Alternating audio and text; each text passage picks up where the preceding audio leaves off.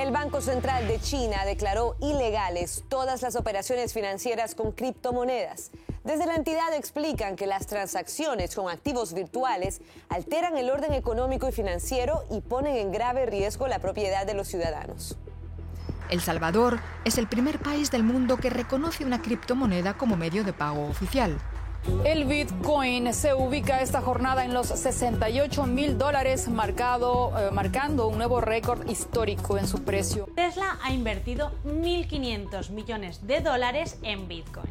Hay jóvenes chilenos que desde su hogar se dedican literalmente a hacer dinero. Se les denomina mineros de criptomonedas y muchos en un futuro podrían ser eventuales millonarios. En vez de irme a un banco a hacer una transferencia bancaria que, que aquí en Paraguay puede demorar 48 72 horas y puede costar hasta 100 dólares, lo en bitcoins uh, en 10 minutos y a una fracción del costo, ¿verdad?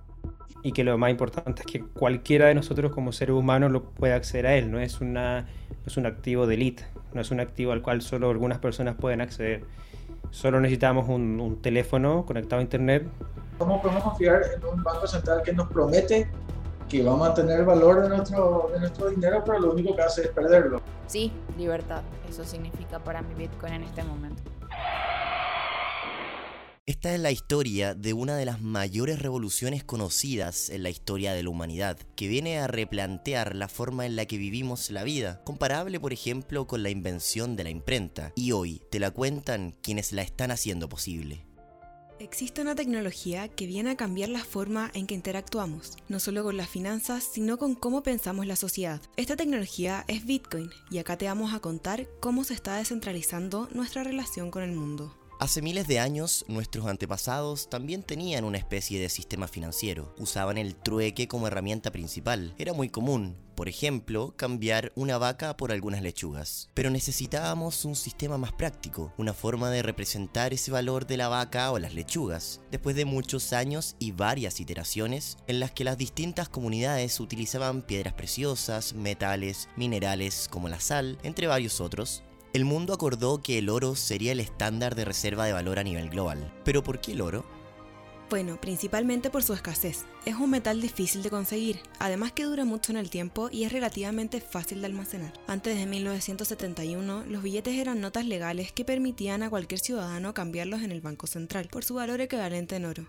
En este año se acabó oficialmente la conversión de oro a billetes o monedas, cuando el expresidente de Estados Unidos, Richard Nixon, lo suspendió debido a las consecuencias económicas que habían dejado la Primera y Segunda Guerra Mundial.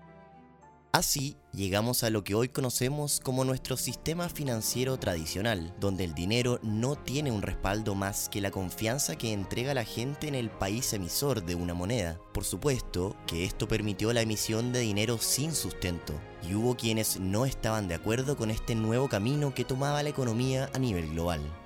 En el año 1992 se juntaron tres personajes clave de nuestra historia, Eric Hooks, Tim May y John Gilmore, quienes crearon un grupo llamado los Cypherpunks. Ellos se juntaban una vez al mes para hablar sobre programación y criptografía, dos temas bastante desconocidos en ese entonces. Este grupo comenzó a crecer y empezaron a aparecer las nuevas problemáticas en las reuniones mensuales, como por ejemplo la privacidad y el dinero. ¿Cómo lograr crear escasez en Internet si todo puede ser copiado y pegado? ¿O cómo lograr que el dinero y su emisión no sean controlados por una entidad centralizada? Este grupo buscaba replantearse la forma de pensar no solo en el dinero, sino que en la interacción de todo el mundo con él. A partir del año 1997 nacieron muchas propuestas que fueron dando ideas para llegar a lo que ahora conocemos como Bitcoin. Hubo intentos previos a Bitcoin, pero no lograron resolver del todo el asunto. En el 2008 y en plena crisis financiera mundial, un tal Satoshi Nakamoto publicó en una lista de correos del grupo un paper titulado Bitcoin, a Peer-to-Peer Electronic Cash System. Este documento de nueve páginas logró resolver aquellos problemas en los que los intentos anteriores habían fallado. Por primera vez se logró crear escasez en Internet, manteniendo la privacidad. Su propuesta era novedosa, una moneda totalmente virtual, de la cual solo existirían 21 millones, que usa una red compuesta de personas con sus computadores alrededor del mundo, de la cual quien quiera puede ser parte. No existía un ente centralizado, en cambio, una red abierta de computadores tendrían la responsabilidad de validar las transacciones y la emisión de nuevos bitcoins. Luego de un año, Satoshi materializó la idea y programó el código de lo que hoy conocemos como Bitcoin. Invitó a todos los del grupo Cypherpunks a probar esta nueva red. Bitcoin logró que el dinero digital fuera privado. La privacidad era uno de los pilares fundamentales de los cypherpunks y por consecuencia de Bitcoin. Como escribió Eric Hooks en el manifiesto Cypherpunk, la privacidad es necesaria para una sociedad abierta en la era electrónica. La privacidad no es un secreto. Un asunto privado es algo que uno no quiere que todo el mundo sepa, pero un asunto secreto es algo que uno no quiere que nadie sepa.